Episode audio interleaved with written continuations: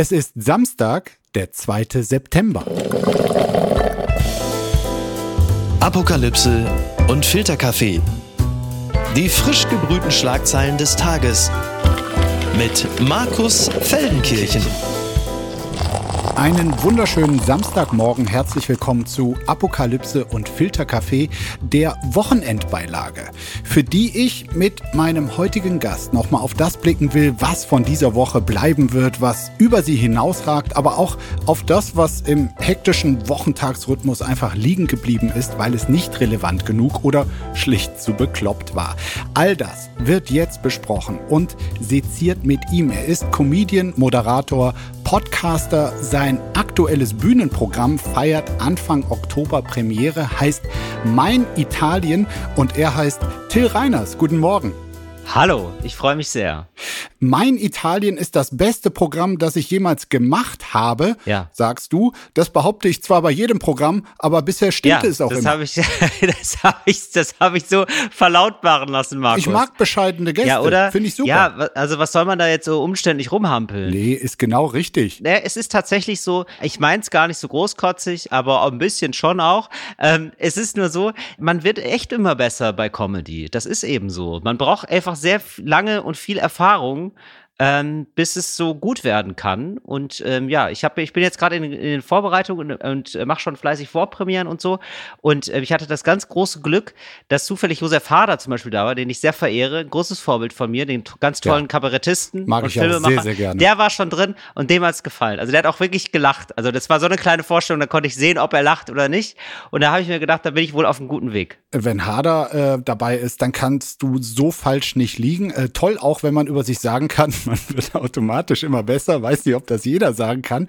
Du sagst über mein Italien, dass mein Italien-Gefühl Doppelpunkt, wenn ja. du an einem späten Nachmittag in Rom zwei Aperol Spritz getrunken hast, in die Lichtstrahlen blinzelst, die das Kolosseum umspielen und dann merkst, scheiße, jemand hat mein Portemonnaie geklaut das ist der eine Teil der Achterbahnfahrt, ja. durch, die wir, die, durch die wir fahren werden. Dann freundest du dich da mit zwei äh, touristischen Spaniern an, trinkst mit denen ganz viel, wachst betrunken irgendwo auf und dann merkst du, ist ja doch nicht weg. Und dieses schöne Gefühl der Erleichterung, das hat man dann, wenn man aus meiner Show kommt. Deswegen ist es gar nicht so inhaltlich zu verstehen, sondern eher so emotional. Ich bin so erleichtert. Ich dachte schon, du würdest hier mit Ressentiments gegen Italiener spielen, aber das ist ja gar nicht so. Das ist ja gar nicht so. Das ist der Trick. Naja, ich äh, spiele natürlich schon ein bisschen was mit der deutschen Großbandsucht. Also, dass da ein Deutscher ernsthaft sagt, das ist jetzt hier mein Italien, ja. ja? Ich zeige ja. euch genau. mein Italien. Das ist natürlich, das ist natürlich der Gag, aber den, mein Gott, den muss man jetzt auch nicht, also, wer da kann, ne? Jeder wie er möchte, sag ich mal so. Ich mag auf jeden Fall dieses Plakat, mit dem du für das Programm äh, wirbst. Du läufst da mit so einem leergefressenen Pizzakarton durch irgendeine abgewetzte deutsche U-Bahn-Station. Durch Frankfurt. Äh, durch ja, Frankfurt genau. ist das. Sehr gut. Du, lass uns gleich äh, auch mit Italien ins Wochenprogramm einsteigen. Was ist denn da schiefgelaufen? Warum Adam Driver trotz Streiks nach Venedig gekommen ist. So schreibt es die Rheinische Post. Seit Mitte Juli haben ja Zehntausende Mitglieder der US Schauspielgewerkschaft die Arbeit niedergelegt. Trotzdem war jetzt der bekannte Schauspieler Adam Driver in Venedig, um seinen neuen Film zu promoten. Ich bin sehr froh, hier zu sein, sagte der 39-Jährige am Donnerstag über den Film Ferrari, in dem er die Hauptrolle spielt. Also er verkörpert darin den legendären Automogul Enzo Ferrari. Der Hintergrund? Ferrari ist einer der wenigen Filme, der von der Gewerkschaft eine Ausnahmegenehmigung bekommen hat, um trotz des Streiks Promo für den Film zu machen. Voraussetzung für eine solche Ausnahmegenehmigung ist, dass die verantwortlichen Filmproduktionsunternehmen die Streikforderungen unterstützen. Verlangt wird eine bessere Vergütung und Regeln im Umgang mit der künstlichen Intelligenz. Einige US-Stars, die an Filmen des diesjährigen Festivals beteiligt sind in Venedig,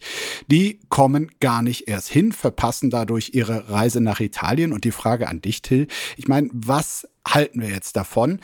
Hollywood-Schauspieler im Streik, ich meine, die verdienen in der Regel ganz gut. Ist es angemessen? Ich glaube, die streiken ja vor allen Dingen für die Autorinnen und Autoren. Aus Solidarität, ne? Aus ja. Solidarität. Deswegen finde ich das erstmal ja. Also das ist ja, das ist ja ganz schön eigentlich. Also das ist ja ganz toll, wenn es auch immer eine Einladung für Reiche gibt, sich dem Protest auch mit anzuschließen. Mhm. das wäre doch eigentlich ganz toll, dass man am 1. Mai auf die Leute zugeht und sagt, hey, steigt raus aus dem AMG Mercedes, reiht euch ein ja, und dann kämpfen wir für einen höheren Mindestlohn oder so. Keine Ahnung, was wir da jetzt gerade, was wir da gerade aktuell feuern. Oder Enteignung von Deutsche Wohnen zum Beispiel. Warum denn nicht? Ja. Also das finde ich jetzt erstmal grundsätzlich sympathisch. Jetzt mal ganz ohne Scheiß. Also das, also das ist ja erstmal, da ist ja erstmal nichts gegen zu sagen, oder? Total. Und ich meine, es hat ja auch praktische Auswirkungen. Wer hier also sich nicht solidarisch äh, zeigt, der äh, hat es schwerer, zu solchen wunderbaren Festivals zu, äh, wie nach Venedig zu kommen. Ich gehe zumindest mal danach aus, dass auch die Superstars immer noch gern an solchen schönen Orten sind sind. Vielleicht nervt die das ja auch total. Aber was äh, Adam Driver zum Beispiel äh, sagt, er fragt sich da äh, rund um seinen Besuch in Venedig, warum könne ein Vertriebsunternehmen wie Neon, das hinter diesem Film Ferrari steckt, die Forderungen der Gewerkschaft erfüllen, aber ein großes Unternehmen wie Netflix und Amazon nicht. Ich bin hier, um mich mit ihnen zu solidarisieren. Ja, was glaubst du, was unterscheidet da diese Produktionsfirma, die hinter Ferrari steckt, von den Giganten? Das kann ich nicht einschätzen, aber ich glaube, man darf das gar nicht unterschätzen. Das ist jetzt hier so ein bisschen so eine bunte Meldung immer, ne? Aber dieser Streik dauert super lange. Das ist was total ja, Wichtiges. Ich glaube, das wird wirklich so eine, so eine Grundlagending sein. Man kann das gar nicht, also glaube ich wirklich, man kann das glaub, kaum hoch genug hängen. Die Frage ist, wie viel macht KI zum Beispiel? Darf ein KI ein Drehbuch schreiben? Und auch, das ist ja völlig wahnsinnig. Die ganzen Komparsinnen und Komparsen, deren Gesicht soll gescannt werden, die geben quasi ihr Gesicht ab, ne? also so ist es geplant, und die unterschreiben dann, sollen dann nach, nach Ansicht der Großkonzerte Verträge unterschreiben, wo dann gesagt wird, hey, und dann dürfen wir euch auch noch in andere Filme reinschreiben. So, und dann, äh, dann müsst ihr gar nicht mehr da sein, sondern da seid ihr dann, euer Computergerät ist Konterfei, beziehungsweise eure ganze Persona ja. läuft dann einmal durchs Bild oder so, dann müssen wir euch als Komparsen noch einmal bezahlen. Das ist doch viel besser für uns. Genau, und, und dagegen kann man ja. schon protestieren, du hast recht. Also die Autorinnen und Autoren streiken schon seit Mai. Die viele Schauspielerinnen und Schauspieler haben sich dann seit Juli äh, angeschlossen. Wobei man ja sagen mhm. muss, es gibt ja Filme, da fragt man sich, ob äh, die mit KI wirklich so viel schlechter äh, geworden wären. Ich denke jetzt mal an Manta Manta sowas. Aber gut, lassen wir das. Ich frage mich natürlich auch. Ja. Ähm, Adam Driver, ich fand ihn großartig in House of Gucci, wo er an der Seite von Lady Gaga den ermordeten Gucci-Erben Maurizio Gucci spielte. Was glaubst du, was meinst du, wie macht er sich als Enzo Ferrari? Ja, bestimmt großartig. Ich habe keine Ahnung. Aber ich, ich glaube, der ist, das ist doch, Adam Driver ist doch so, der ist doch vor allem erstmal aufgefallen durch so ein bisschen mittelmäßige Komödien, ja. oder? Und ich glaube, der ist, der ist ready jetzt. Der ist in den Startlöchern für den großen Wurf. Der ist so eine, der will den Jim Carrey Weg gehen, ja. glaube ich, oder? So einen Charaktertypen spielen und so nochmal zeigen, was so in ihm steckt. Ja, bitte. Ja. Also ich gucke mir das gerne und an. Und er scheint sich in letzter Zeit spezialisiert zu haben auf äh, große italienische Figuren. Und damit ist ja. er wieder ganz nah bei dir. Er sagt einfach mein Italien. ja, das, ich bin auch eine große italienische Figur. Absolut. Bitte empören Sie sich jetzt. Rubiales Kuss nach WM zeigt, in Spanien hat Machismo keinen Platz mehr. Die breite Ablehnung der Übergriffe von Spaniens Fußballfunktionär Luis Rubiales und die Forderungen nach seinem Rücktritt zeigen eines, in Spanien ist übersteigerte Männlichkeit nicht mehr angesehen. Das schreibt der Kollege Patrick Illinger in seinem Kommentar für die Süddeutsche Zeitung. Und ich sag mal so, also wenn jetzt übersteigerte Männlichkeit nicht mal mehr in Spanien angesehen ist, ja, dann kann sie gleich nach Hause gehen, dann kann die übersteigerte Männlichkeit auch gleich den Laden dicht machen, oder Till? Ja, oder? Also ich, ich würde es dann noch, ich würde es dann sonst noch in Italien vielleicht verorten. Ja, Italien, natürlich. Aber sonst, ja, ja, schon tatsächlich auch, aber so, oder weiß ich nicht, da geht man vielleicht noch mal mehr nach Südeuropa oder so. Aber das stimmt, wenn das jetzt schon, ja, aber ist ja, eine, ist ja irgendwie eine ganz gute Entwicklung. Finde ich auch interessant, dass die ganzen Nebelkerzen, die da geworfen werden, irgendwie nicht mehr so viel Eindruck machen auf die Leute, ne? Weil die Nebelkerzen sind ja, äh, ja, wie, wie sie immer so geworfen werden halt. Ja, so argumentativ wird dann gesagt, ja, aber die hatten teilweise ja auch gute Laune. die hatten ja dann, also die sind gerade gerade einen Titel gewonnen und von denen ist jetzt erwartet worden, jetzt auch ein astreines Opfer zu sein, also dass die ganze Mannschaft jetzt aber auch traurig ist, wegen diesem übergriffigen Heini. Ja, und dann wird jetzt gesagt, ja, aber da gibt's ja auch danach Videos, wie die gefeiert haben und dann gesagt, oh, küssen, küssen und so. Und dann hat die ja erst Tage später dann gesagt, dass es wohl scheiße war. Ja, ganz absurd. Genauso wird man es doch machen, oder nicht? Man wird doch dann sagen, boah, das war eine Szene, es war absolut daneben, aber dafür lassen wir uns jetzt nicht hier die Laune verderben. Und wenn ich jetzt äh, verkatert morgen aufwache, dann vielleicht auch nicht, aber vielleicht zwei Tage später sage ich da noch mal was dazu. Absolut okay. Und dass sie dann versuchen, daraus einen Strick zu drehen. Unglaublich. Und es scheint so, dass dieser äh, Rubiales selbst äh, in Spanien absolut keine typische Vertretung der Gattung Mann mehr ist. Äh, ich habe natürlich auch mit meinem ähm, stereotypisierten äh, Intro hier äh, für eine Falschdarstellung äh, gesorgt, denn der Kollege Illinger klärt uns auf. Er sagt also, diese ganzen Bilder von äh, Spanien als Macho-Land, das stimmt schon lange nicht mehr. Tatsächlich ja. sei die spanische Politik wie auch die Gesellschaft in Sachen Feminismus und Gleichstellung weiter als die meisten anderen Länder, auch in Europa. Enorm Richtig. viel habe sich getan getan. Seit den tatsächlich sehr frauenverachtenden Zeiten der Franco-Diktatur, die ging bis 1975. Nur ein Beispiel, 2004 wurden geschlechtsspezifische Gewalt im Strafrecht integriert. Und während in vielen Ländern Übergriffe von Männern als häusliche Gewalt abgehakt werden, wird die Violencia Machista in vielen Autonomieregionen Spaniens penibel erfasst, strafrechtlich verfolgt und medial begleitet. Also ich gebe es zu, du vielleicht auch, Till, da hatte ich doch ein etwas anderes Bild von der spanischen Gesellschaft und auch von den politischen Regeln, die dort gelten. Ja, das ist wahrscheinlich ähm, dann doch, muss man dann doch mal mehr gucken auf der ähm, Gartenparty der Weltwoche.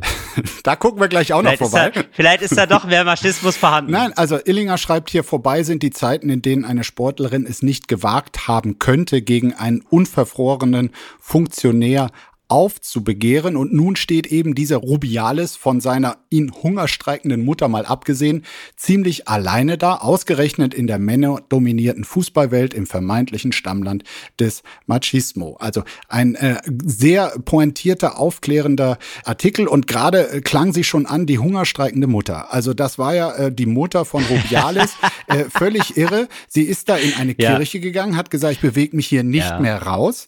Äh, ich verzichte auch auf Essen, weil meinem Sohn hier sowas von Unrecht getan wird. Eine unmenschliche und blutige Jagd auf ihren Sohn hat sie beklagt. Es ist nun jetzt leider so, dass am dritten Tage ihres Hungerstreiks das Ganze abgebrochen und äh, Mutter Rubiales ins Krankenhaus äh, gebracht wurde. Oh nein. Das ist ja, ja, ja, das, also, keine Ahnung, das kann ich jetzt nicht so einschätzen. Die soll mal durchatmen und wieder mal was essen, Absolut, oder? Gut, die alte Frau, tut mir auch leid da. Also, die Arme, ja, genau, dass sie dich da so aufregen muss. Aber klar, die, ist, die muss dann natürlich loyal zu ihrem Kind sein, aber dann, ja, so alt will man dann auch nichts mehr damit zu tun haben, dass der Sohn vielleicht ein bisschen ein Arschloch geworden ist. Ne? Ja, absolut. Also gesundheitliche Probleme hatte sie jetzt auch wegen der Hitze und dem Nicht-Essen. Also ich hoffe, ja. meine, äh, es hat sich, äh, das wird eine richtige Familienposse da. Also so schlimm es quasi äh, ist. Es hat sich nämlich auch noch ein Onkel im Laufe der Woche zu Wort gemeldet, ein Onkel von Rubiales. Er kritisiert hier sein Familienmitglied. Von dem Vorfall beim WM-Finale sei er nicht überrascht. Sein Neffe sei schließlich schon immer ein Mann mit einem deutlichen Macho-Touch gewesen, ein feiger Mann besessen von Luxus und Frauen. Ah, okay. Ja, da möchte man natürlich die gesamte Familiengeschichte nochmal kennenlernen. Die Geschichte scheint ja auch schon Anlauf zu haben. Absolut. Dass er da nochmal rausbringt und gerade merkt, oh, da scheint irgendwer, da scheint jemand aus meiner Familie Probleme zu haben, da trete ich nach. Das ist gar kein Problem. Hallo, wo sind die Mikrofone? Ich merke auch gerade, während wir hier reden, das ist hier die Wochenendbeilage der großen Familiendramen. Eines aus Bayern haben wir gleich Absolut. noch im Programm. Aber weißt du, Till, wer sich jetzt sogar auch noch scharf von Rubiales distanziert hat? Gianni Infantino, der FIFA-Chef. Und ich sag mal so, Infantino, wenn jetzt noch Kim ja. Jong-un und Wladimir Putin Kritik äußern, dann wird es wirklich eng für Rubiales. Ja, dann hast du irgendwann gar keine Freunde mehr, ne? Also Gianni Infantino, der große, der Retter der Menschheit eigentlich, der große Menschenfreund, ja. ist empört. Das ist nicht gut. Das ist kein gutes Zeichen. Today I feel migrant worker. Gucken mal, wer da spricht. Hubert Aiwanger. Plötzlich hängt sein Bruder Zettel auf. So steht es bei T-Online. Im Skandal um das den Holocaust verharmlosende und dessen Opfer verhöhnende Flugblatt, das 1988 bei Hubert Aiwanger im Schultonister gefunden wurde, gibt es eine neue Wendung. Aiwangers Bruder Helmut, der das Flugblatt laut eigener Aussage verfasst haben will, hat im Schaufenster seines Waffengeschäfts mehrere Zettel aufgehängt. Auf einem Zettel ist etwa eine, Zitat, Buchempfehlung zu finden für das Buch Die verlorene Ehre der Katharina Blum, in dem ein Zeitungsreporter am Ende erschossen wird. Und dazu noch, also der, der Roman von Heinrich Böll, ähm, Ende der 70er, glaube ich, erschien dazu noch der Hinweis von Helmut Aiwanger, keine Sorge, nur Heinrich Bölls Prosa endet dramatisch. Also es scheint ja recht gängig zu sein in der Familie, Familie Aiwanger mit Zetteln zu kommunizieren und selbst wenig zu reden. Ja. Das ist äh, damals wie heute so. Aber ich meine, das ist jetzt hier schon äh, perfide. Also Heinrich Böll hat damals diesen äh, Roman geschrieben, wirklich als Protest gegen die Machenschaften vor allem der Bildzeitung, der Springerpresse.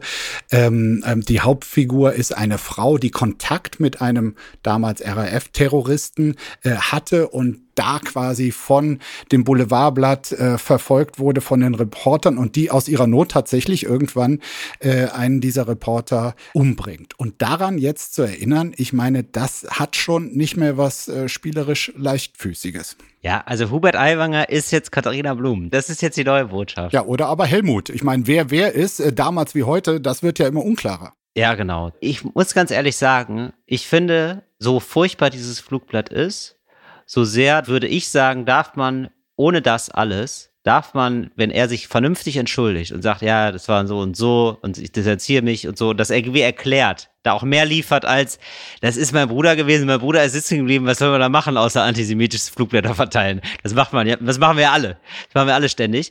Dann würde ich sogar sagen, wenn, er, wenn das alles nicht gekommen wäre, weißt du was, komm, also dann kann man es auch abhaken. Also wirklich. Also finde ich da nicht, man darf verzeihen, wenn man sowas mit 17 was gemacht hat, was völlig daneben war. Aber so wie er jetzt damit umgeht und auch so damit umgeht, weil das ist ja auch, das ist ja so ein eine Grund, Grundrezept von Rechten eigentlich und auch von den ganz Rechten, dass man so Täter-Opfer-Umkehr macht. Ne? Das, also die Linken sind die Nazis. So, ne? so ganz komisch, so ganz merkwürdig kommt es dann so durch.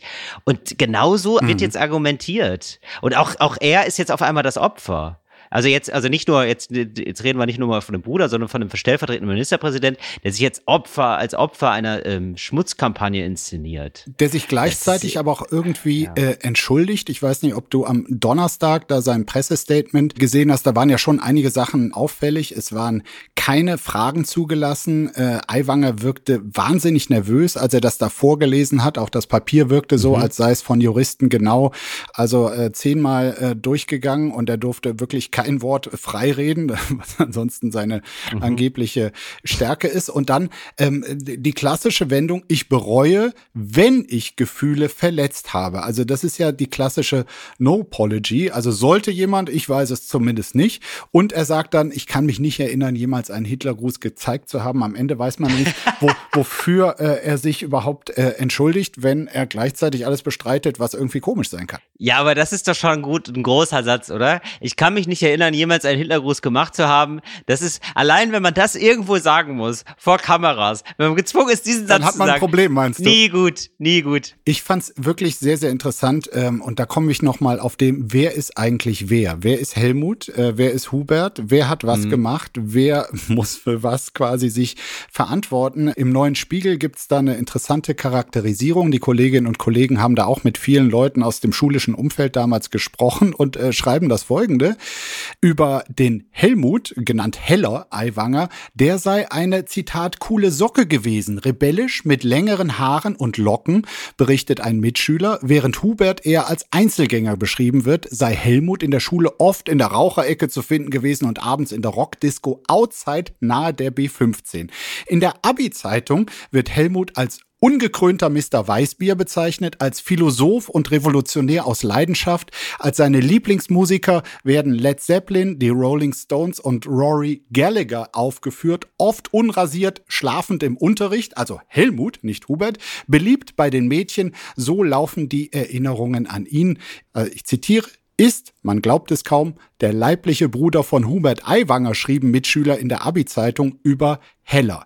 Und ganz anders dann die Erinnerungen an Hubert Hupsi Aiwanger, wo es eben heißt, mehrere ehemalige Schülerinnen, Schüler und Lehrkräfte haben Hubert Aiwanger als stramm konservativ bis rechtsradikal in Erinnerung. Die Wehrmacht habe er verteidigt und ausgeführt. Sie habe sich ehrenhaft verhalten. Beim Betreten des Klassenzimmers habe Hubert Aiwanger ab und zu einen Hitlergruß gezeigt. So, jetzt hast du diese offenbar gut recherchierte Charakterisierung von zwei 17- oder 18-Jährigen. Mhm. Der eine soll jetzt von denen also ein äh, antisemitisches, den Holocaust verharmlosendes, total verbittertes, rechtsextremes Flugblatt da, also eine Fantasie aufgestellt haben.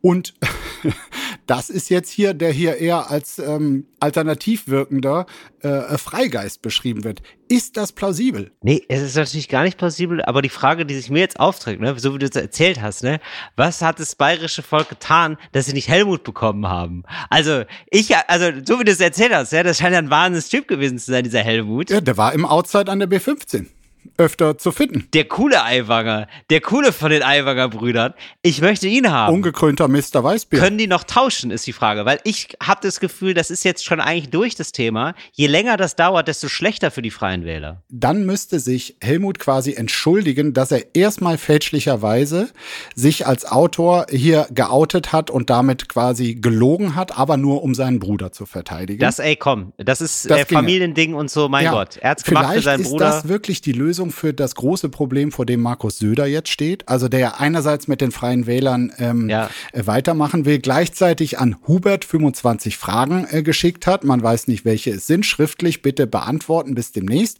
Und äh, der sich nicht so ganz traut, irgendwie ihn auszutauschen. Aber wenn er hier einen Eiwanger gegen einen Eiwanger austauschen könnte, kann er weiter mit den Freien Wählern. Da hätten wir jetzt eigentlich die Lösung für dieses Eiwanger-Dilemma gefunden, Till. Absolut, es wäre fantastisch. Und ähm, vielleicht geht das ja auch einher mit so einem leichten politischen Kurswandel bei den Freien Wählern, dass man sagt, ja komm, also Graslegalisierung jetzt.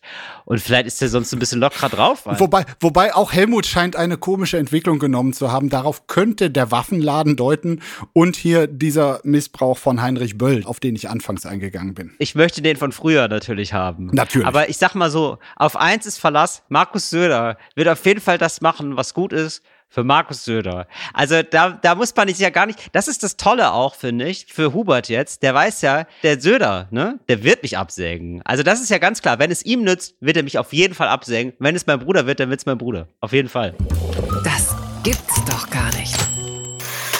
Wegen Millionengebühr. Russland macht Norwegen zum Rentierkiller. So steht es in der Kronenzeitung. In Norwegen mussten 40 Rentiere getötet werden, die aus Russland zurückgekehrt waren.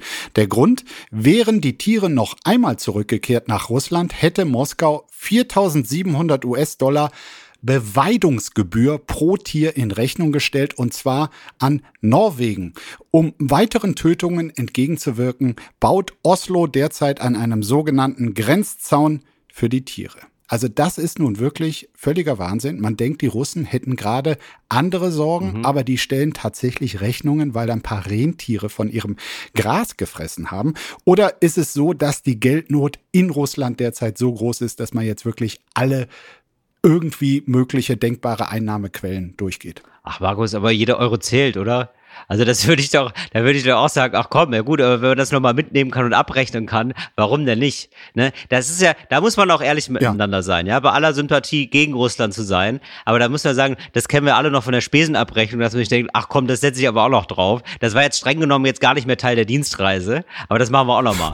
ja gut, also dann, wenn, wenn man so konsequent ist, dann fände ich es aber auch gut, wenn die Ukraine jetzt eine Rechnung nach Moskau schicken würde über die Beweidungsgebühr für die ganzen russischen Soldaten Soldaten, die über die Grenze auf ukrainisches Territorium gekommen sind, da vorgedrungen sind, dort die Wiesen leer fressen und alles kreuz äh, und klein trampeln wäre ich absolut dafür. Man muss jetzt aber auch bei allem Trauer über die Rentiere, ne? Die sind Das ist ja wirklich traurig, aber ähm, wenn ich, die sind tot, ich weiß, aber ähm, Die werden doch, also die sind doch gehalten worden, um sie zu töten, oder nicht? Oder waren das so Selfie-Rentiere für Norwegen? Waren das so touristische ja, also Rentiere? Ich denke mal auch für, fürs Weihnachtsgeschäft ähm, waren die eingeplant. Ich weiß es nicht, aber offenbar sind sie vor der Zeit getötet worden. Man hatte vor, dass sie noch länger und nur weil sie da ihren Ausflug nach Russland gemacht haben, auf russisches Weideland und die Beweidungsgebühr, ich meine, die sind auch knausrig. Die töten die jetzt lieber, weil sie Angst haben, sie könnten noch mal rübergehen und dann fällt wieder diese Beweidungsgebühr an. Man könnte den Rentieren aber auch vorwerfen, ja, in den Zeiten, diesen hochbrisanten Zeiten, nochmal nach Russland zu gehen, ja, ist aber auch daneben. Ja. Da nochmal den Schröder zu machen, absolut daneben. Ja, ich finde es gut, wie du immer beide Seiten im Blick hast, Till. Äh, man, man muss äh, sagen, dieser Quatsch hat tatsächlich einen ernsten Hintergrund. Äh, Im Jahr 1991 hatten Russland, Norwegen und Finnland eine Zusammenarbeit zwischen den Naturschutzbehörden vereinbart und dabei verpflichteten sich die drei Länder tatsächlich auch, für jene Rentiere, die die Grenze überqueren, aufkommen zu müssen. Das wäre ja vielleicht auch eine gute Option für Christian Lindner, habe ich mir gedacht. Also ich meine, wir Nach haben. Russland zu gehen? Nee, nee, nee. Anderer Vorschlag. Wir haben die Wölfe ja. aus Polen, die ganzen Löwinnen, die bei uns unterwegs sind, die, die müssen ja zwangsläufig aus dem Ausland kommen. Auch die Problembären in Bayern, also die aus dem Ausland. Ähm, ich meine, da könnte, wenn man da jetzt jeweils äh, so eine Beweidungsgebühr ähm, schicken würde in die Nachbarländer, da käme vielleicht auch was bei rum. Ja, nun, bitte. Also ich finde alles, was, was Christian Lindner nochmal äh, überdenken hilft, bei der Kindergrundsicherung nochmal 10 Euro draufzulegen, wird ja helfen. Blattgold. Harald Schmidt, Haltung zeigen kostet gar nichts. Null. Das hat äh, der Entertainer, der Ex-Entertainer, äh, in äh, einem großen Interview mit der Zeit jetzt erklärt. Äh, Harald Schmidt wurde, ja, ähm, du hast es eben schon angesprochen, zusammen fotografiert mit dem ehemaligen Verfassungsschutz Verfassungsschutzchef äh, Hans-Georg Maaßen und Matthias Matusek, die beide als Vertreter der neuen Rechten gelten. Und zwar bei einem Sommerfest der wirklich stramm rechten Weltwoche in der Schweiz. Ähm, die Zeit wollte nach diesem, äh, also jeder hat's gesehen, dieses Bild. Äh, Harald Schmidt steht so leicht hinter Hans-Georg Maaßen und Matthias Matusek mit einem halbvollen Weißweinglas in der Hand, äh, einem schönen Hemd und also wirklich so wie, wie, wie in bester Sommerfestatmosphäre. Und es gab natürlich einen riesen Shitstorm. Was macht unser Harald? So hatten viele Posts ähm, quasi den Tenor. Was macht unser Harald neben diesen beiden äh, rechten Köpfen? Und die Zeit äh, wollte jetzt halt von Schmidt wissen, was sollte das. Äh, Schmidt, wie immer, sagt, mhm. ich habe vor 30 Jahren zum letzten Mal ein Foto gemacht, bei dem ich mir vorher nicht überlegt habe, warum ich es mache. Also naiv ist er zum, schon mal nach eigener Aussage nicht in diese äh, mhm. Aufnahme äh, gestolpert. Und dann wird gefragt, war es eine Provokation? Schmidt, es geht mir gar nicht um Provokation. An so einem Abend muss ich 40, 50 Fotos machen. Wenn die Leute sehen, dass Selfies gemacht werden, gucken sie, dann wollen sie auch ein Selfie. Mein Großvater war so ein großer Fan von ihnen. Teilweise Teilweise kenne ich diese Leute, teilweise nicht. Matthias Matusek kenne ich seit über 30 Jahren. Hans-Georg Maaßen kannte ich persönlich nicht. Nachdem du das gelesen hast, Till, hast du einen anderen Blick auf dieses Foto jetzt? Nee, nee also, also das ist ein bisschen enttäuschend, muss man ganz ehrlich sagen. Also wie Harald Schmidt dadurch sich durch dieses ganze Interview eiwangert. Das ist wirklich, denn er sagt ja, das ist ja nämlich nicht so, ne? Man denkt ja dann immer, also Harald Schmidt meinetwegen zieht er diese Kunstfigur jetzt durch und irgendwie, also bis der letzte Ironieballon geplatzt ist, wird das jetzt einfach durchgezogen. Meinetwegen. Aber man merkt dann, dass er dann doch irgendwie rumeiert. Also ähm, er sagt dann nämlich nicht, ja, ist doch egal, leck mich alle am Arsch, sondern genau ähm, wie du es gerade äh, dargestellt hast und vorgelesen hast, Markus. Er sagt ja dann, ich mache das immer wohl kalkuliert, ich mache mir da immer Gedanken. Dann sagt er, na gut, aber ich mache so viel viele Selfies nun ja. Und so ist diese Linie im ganzen Interview. Also ist ja wirklich, er widerspricht sich in jedem zweiten Satz. Dann lässt er sich, dann wird irgendwann gesagt, dass er irgendwie, manchmal macht er so äh, Chinesen nach im Auto, wenn er Chinesen sieht, dann sagen seine Kinder, das ist rassistisch. Dann sagt die Zeitung, ja, das ist ja auch rassistisch. Dann sagt er, ja, ich finde, man sollte äh, Sachen lieber mit Worten äh, klären als mit Waffen. Was? Also solange Harald Schmidt noch einen Chinesen nachmacht, wird China Taiwan nicht angreifen. Ist das, ist das die große Erzählung oder was? Ist das, also es ist komplett Hanebüchen mittlerweile. Also zu diesem Foto kommt dann auch noch, natürlich kann ich mir die Aufregung ausrechnen, die ich ernte, wenn ich da hingehe zu so einem Sommerfest der Weltwoche. Aber es ist mir egal. Letzten Endes bin ich Autor. Ich verwende das, was ich erlebe auf der Bühne. Ich gehe dorthin, wo ich Material erwarte. Also er tut so, als sei das quasi ein genau. Recherche. Und die Frage ist, ja. äh, ob wir da nicht auch vieles liegen lassen, weil wir zu bequem sind für Recherche, dass wir einfach so rechtspopulistische beziehungsweise rechtsextreme Sommerfeste ähm, nicht besuchen. Also ich zumindest nicht. Wie, wie ist es bei dir? Aber was hat er dann da rausgefunden? Dass sie dann auch gerne Wein trinken oder was? Dass die gar nicht so. Also man findet ja dann immer nur raus, oh, die sind ja gar nicht so schlimm. Also die sind ja dann unter sich und sagen dann so nach dem dritten Bier wahrscheinlich irgendwas Menschenverachtendes, aber so zu 95 Prozent der Zeit sind es ja auch einfach nur Leute, die da Bier trinken und im Sommer draußen stehen. Was ist dieses Rechercheergebnis denn? Also hier wird nur gefragt, das war Recherche. Schmidt sagt, genau. Ich gehe einfach hin zu so genau. einem Fest. Was haben Sie rausgefunden? Das hätte ich mir gewünscht, die Frage. Was haben Sie da, was, was, welche neue Erkenntnis hatten wir da gerade? Ja, die, die, die Frage kommt nicht. Es geht nämlich einfach weiter. Dann sehe ich Matusek. Ach, hallo, Mensch, ich habe ihn mal vor Jahren in New York auf der Straße getroffen. Seither habe ich ihn ein oder zweimal gesehen. Und dann kommt Dr. Maaßen trotz Hitze korrekt angezogen und es heißt, dürfen wir schnell ein Foto machen. Ja, mehr kommt da eigentlich nicht. Genau, und da, da marginalisiert das auch wieder. Ja, und das, so, dann wird gesagt, naja, aber hier äh, es gibt ja äh, deutlich recht extreme Tendenzen. Dann eiert er wiederum. Korrekt angezogen, genau, aber, ne? gut angezogen, sagt er so. Ja, da kommt, dann ist wieder so die leichte Harald Schmidt-Zyniker Kunstfigur. Wieso, äh, wenn Leute ein Hemd anhaben, dann ich, halte ich ja gerne meine Fresse hin. Okay, könnte man durchziehen. Dann entschuldigt er sich aber doch dann wieder so halb, indem er sagt, naja, ich kann ja jetzt nicht bei allen hier die Biografie durchlesen. Genau. Ich könnte Ihnen die Namen vieler anderer nennen, die auf dem Fest waren, aber die herauszufinden, überlasse ich dem Rechercheverbund von NDR und Bäckerblume. Nur für alle nicht aufgeklärten, die Bäckerblume gehört nicht zur besägten Rechercheverbund. genau. Also er hat dann immer so diese Gewinnerpose auch einen guten Gag und so, genau. Und äh, immer so dieses Abtropfen lassen. Ähm, aber wenn es dann mal darum geht, argumentiert er dann doch ähm, wie der Onkel auf der Familienfeier, der, der drei Bier zu viel hat. Nämlich so, ja gut, also jetzt kann man ja gar nichts mehr. Oder ja, die anderen sind auch, auch schlimm. Nur ist es so, Till, ich meine, dieser Zynismus, äh, der auch hier zum Teil äh, aufscheint, der wurde ma ja mal sehr verehrt und geliebt in Deutschland. Ich weiß nicht, ob auch von dir, mhm. aber das war ja. sicherlich so. Die Frage ist, hat er sich jetzt geändert? Ist das ein anderer Zynismus oder hat sich dann doch die Mehrheit der Gesellschaft äh, geändert, dass er heutzutage so oft aneckt mit dem, was er sagt, aber auch mit dem, äh, wo er sich fotografieren lässt? Ich glaube, das Problem ist, dass Harald Schmidt keine richtige Arbeit mehr hat. Also das ist das Problem ist ja, dass er das als Privatperson jetzt sagt. Also das ist ja gar nicht mehr so richtig. Also er geht dann dahin. Er geht da nicht für eine Sendung hin und dann ist eine Kamera da. Nein. Das ist ja ein ganz anderer Rahmen dann. Genau. So, sondern er geht dahin. Und das ist, glaube ich, das Problem. Also ähm, also normalerweise sagt er aber, aber privat sind die nett. Ne? Und bei Harald Schmidt ist vielleicht umgekehrt. vielleicht muss man da sagen, dem ist es gar nicht so gut, dass er so viel Freizeit hat. Weniger Privatheit. Also gebt Harald Schmidt bitte wieder eine Sendung. Ja, also da geht er übrigens in dem Interview auch nochmal drauf ein, das, was mit seiner früheren Sendung Schmidt einander ähm, äh, geschieht, die ja im WDR jetzt wieder wiederholt wird, aber halt mit so einem Disclaimer, wo sinngemäß draufsteht, also das ist der Humor aus einer anderen Zeit. Äh, wir wollen nur darauf hinweisen. Dafür sagt äh, Harald Schmidt wiederum, fand ich interessant, hätte er äh, Verständnis, weil äh, halt die Redakteurinnen und Redakteure so angstgetrieben seien vor Shitstorms heutzutage.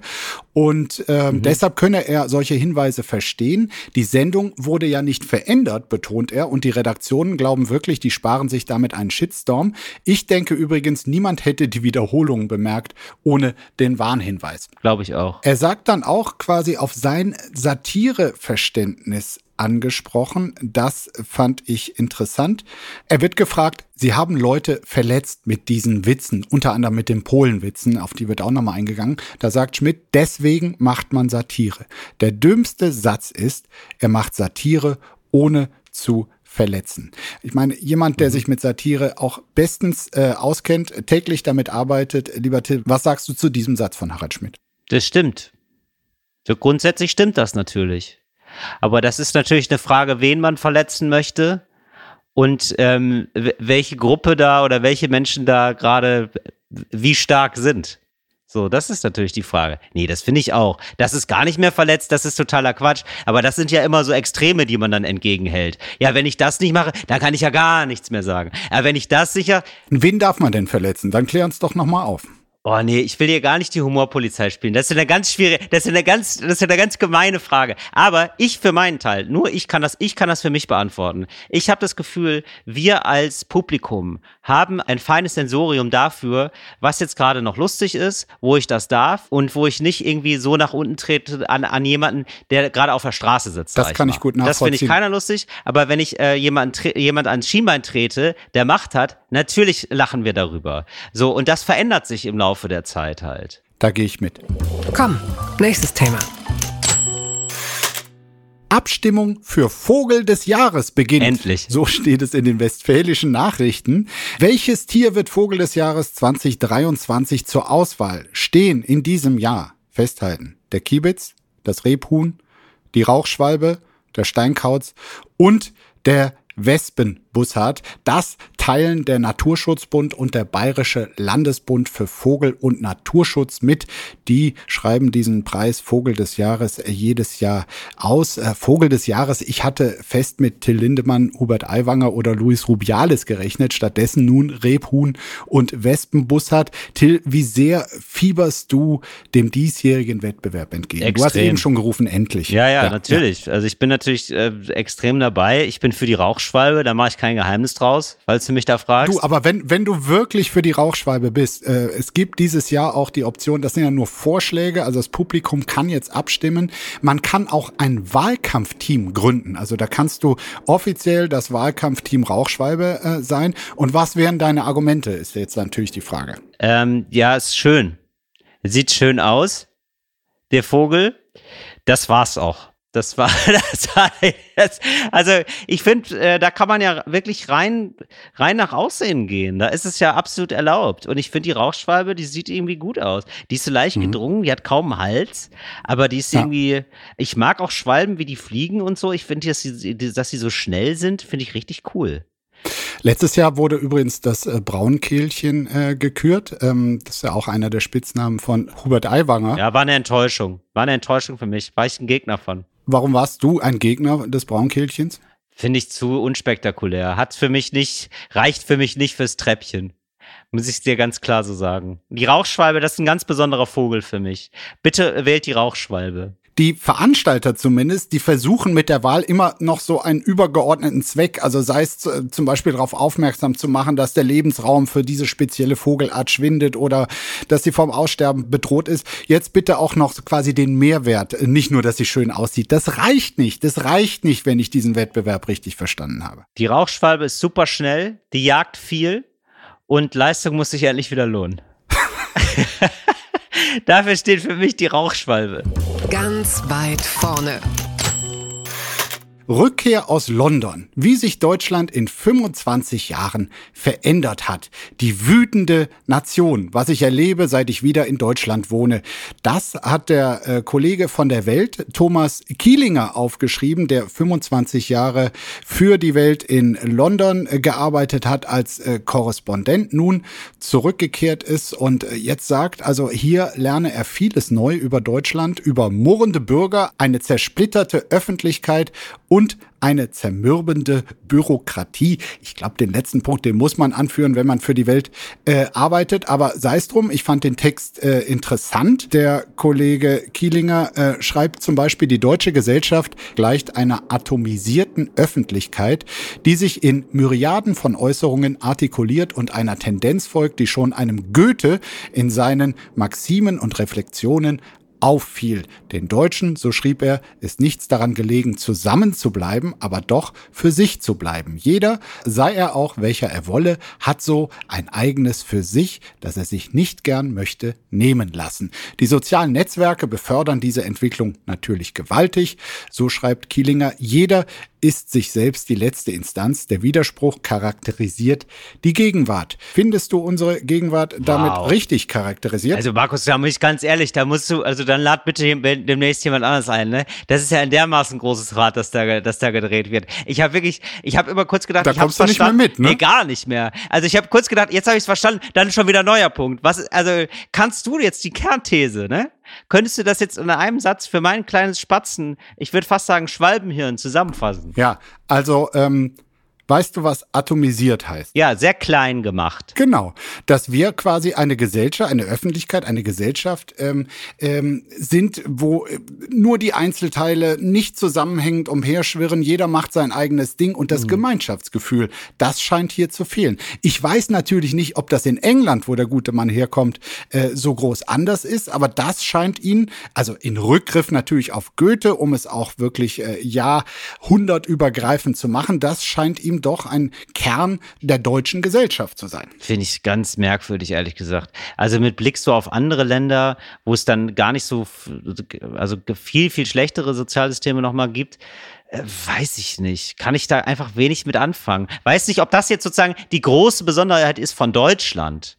Vor allem, wenn man auf die USA schaut, wo es ja, ja wirklich eben. ein Gemeinschaftsgefühl gibt, wo also wirklich alle zusammenhalten und, äh, und sich wirklich als eins fühlen. Weiß ich nicht. Also ganz, das ist ein ganz cool. Auch mit Goethe dann noch dazu.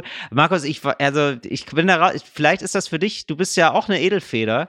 Vielleicht siehst du da einfach eine, weißt Na, das ist aber, hast du mir gerade einen Finger deiner, edel, deine edlen Finger ge gezeigt? Ein Edelfinger. Einen kleinen Edelfinger. Naja, ja, dass du, dass du da anders einfach feuilletonistisch drauf bist und da irgendwie mehr drin siehst. Ich bin jetzt erstmal raus aus der Nummer. Ich weiß, also ich finde das gar nicht deutsch, was er da so erzählt hat. Ich finde, eine deutsche Eigenschaft für mich ist, alles soll so bleiben, wie es ist. Das ist eine ganz deutsche, tief verwurzelte Grundeigenschaft. Und wir machen immer nur das, so viel wie nötig an politischer Veränderung. Das würde ich tatsächlich sagen. Aber, also das ist, so bin ich zumindest aufgewachsen, Kind der 80er. Also, sorry, Jetzt fühle ich mich auch von dir so ein bisschen verarscht und ich äh, atomisiere einfach unseren Podcast jetzt. Wir machen alle unser Ding jetzt hier äh, getrennt weiter und gehen zum nächsten Thema. Geht's noch? Debatte um Bundesjugendspiele. Neues vom Bundesschwanzvergleich. So steht es in der Taz. So, Markus, danke. Das, das nehme ich auch direkt, das nehme ich auch direkt als Beleidigung, dass du das, ähm, dass du das Thema direkt auf mein Niveau runtermachst. Das ist schön. Das war ein kleiner Service von mir. Aus dem miesen Abschneiden der deutschen Leichtathletinnen und Leichtathleten bei der Weltmeisterschaft hat am Dienstag Konstantin Kuhle, immerhin der Vizechef der FDP-Bundestagsfraktion, geschlossen, dass die, Zitat, Abschaffung der Leistungsmessung bei den Bundesjugendspielen falsch ist. Ähnlich äußerte sich daraufhin auch Finanzminister Christian Lindner.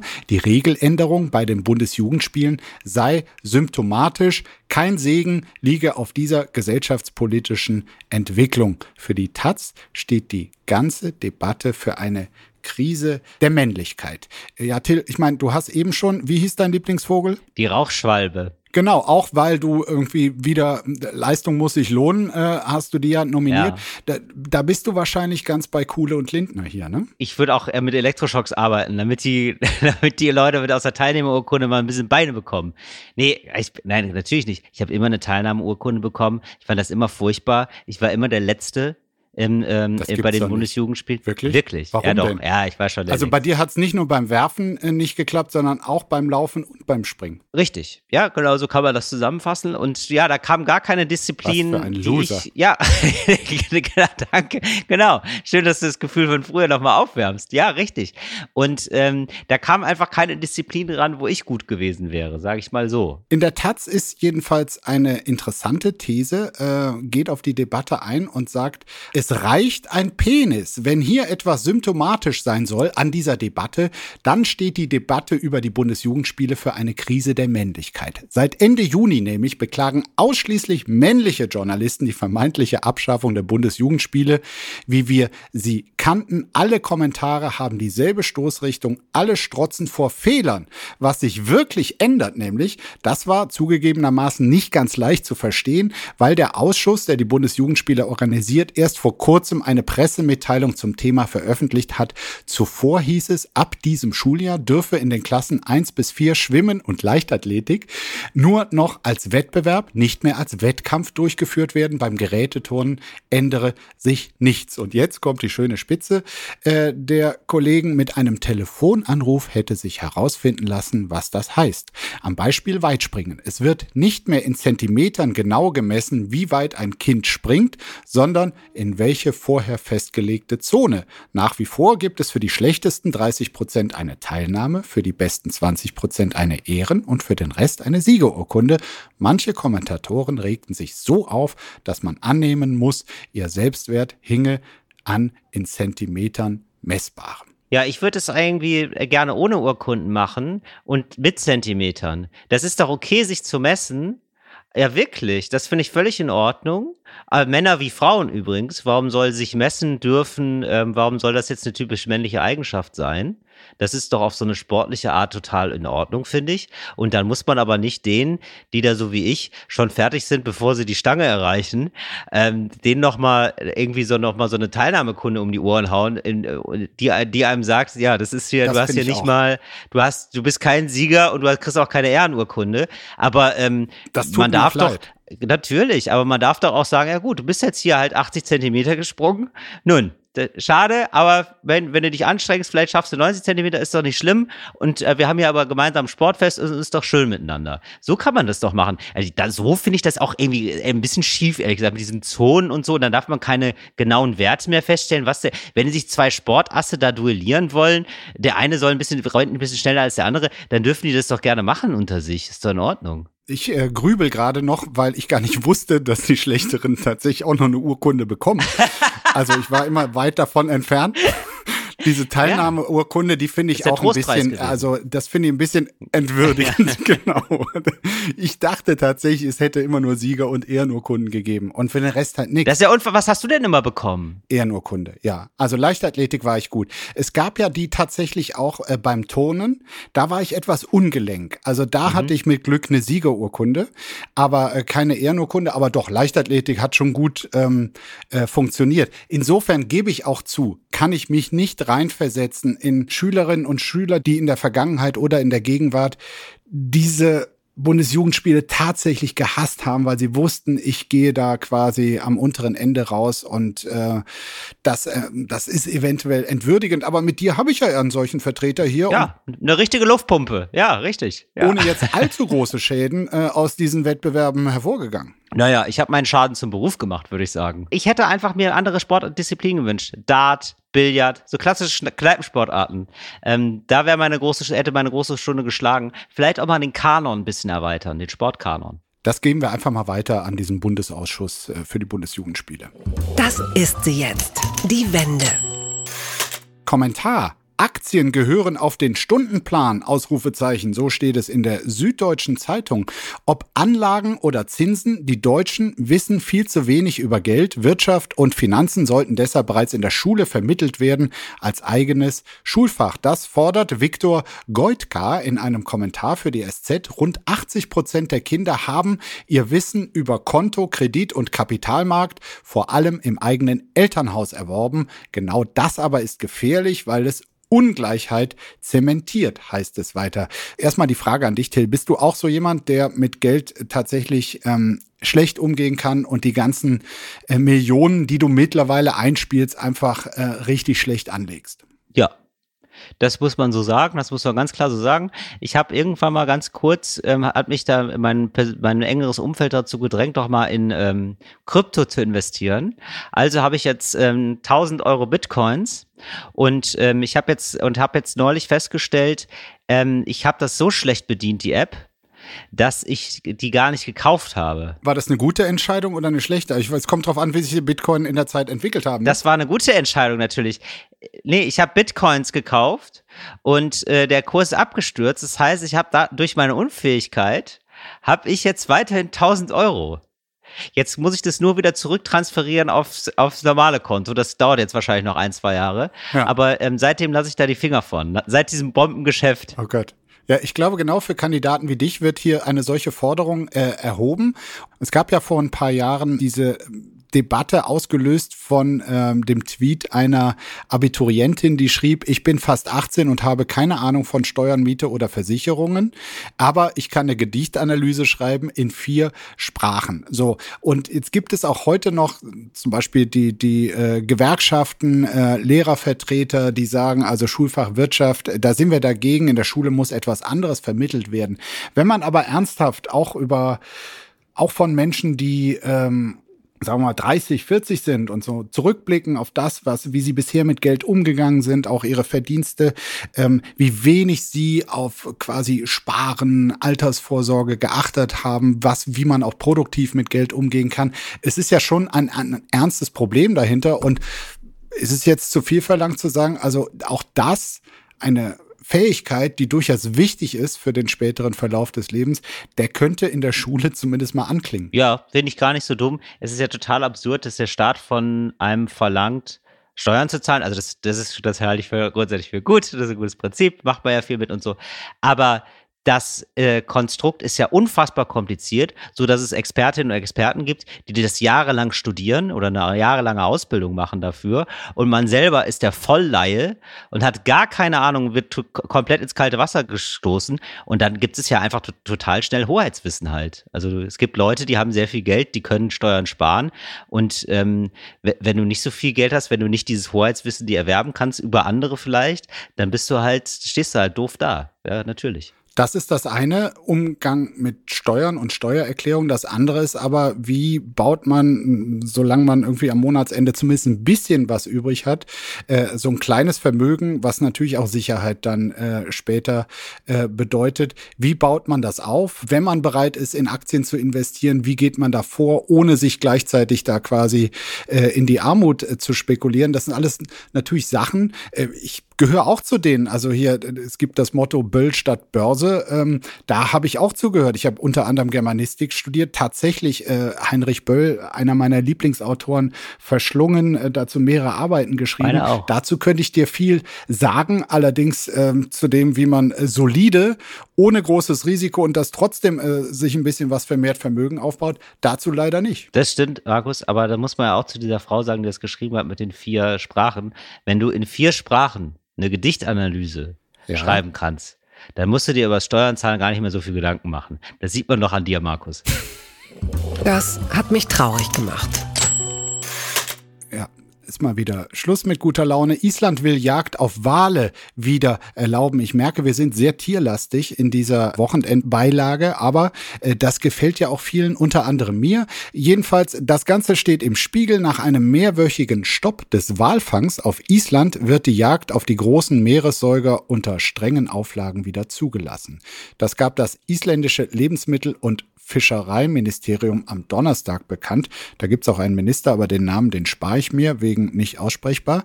Äh, mhm. Wir sind zutiefst enttäuscht über die Entscheidung der isländischen Regierung, den Walfang nach dem temporären Stopp wieder zuzulassen, sagte Astrid Fuchs, den Namen kann ich aussprechen, von der Wal- und Delfinschutzorganisation WDC. Wir werden weiterkämpfen, bis das grausame Töten ein Ende hat. Ja, also Island zählt zu den wenigen Ländern der Erde, in denen Wale noch kommerziell gejagt werden äh, dürfen. Ähm, mhm. Es wurde tatsächlich ausgesetzt. Es sollte dann einen Inspektionsbericht geben ähm, der Veterinärbehörde in Island, wo untersucht werden soll, ob das nun mit dem Tierschutz vereinbar ist und nicht. Viele hatten die Hoffnung geknüpft, dass dieses Aussetzen des Wahlkampfs also eine dauerhafte Lösung wird, ist aber jetzt nicht der Fall.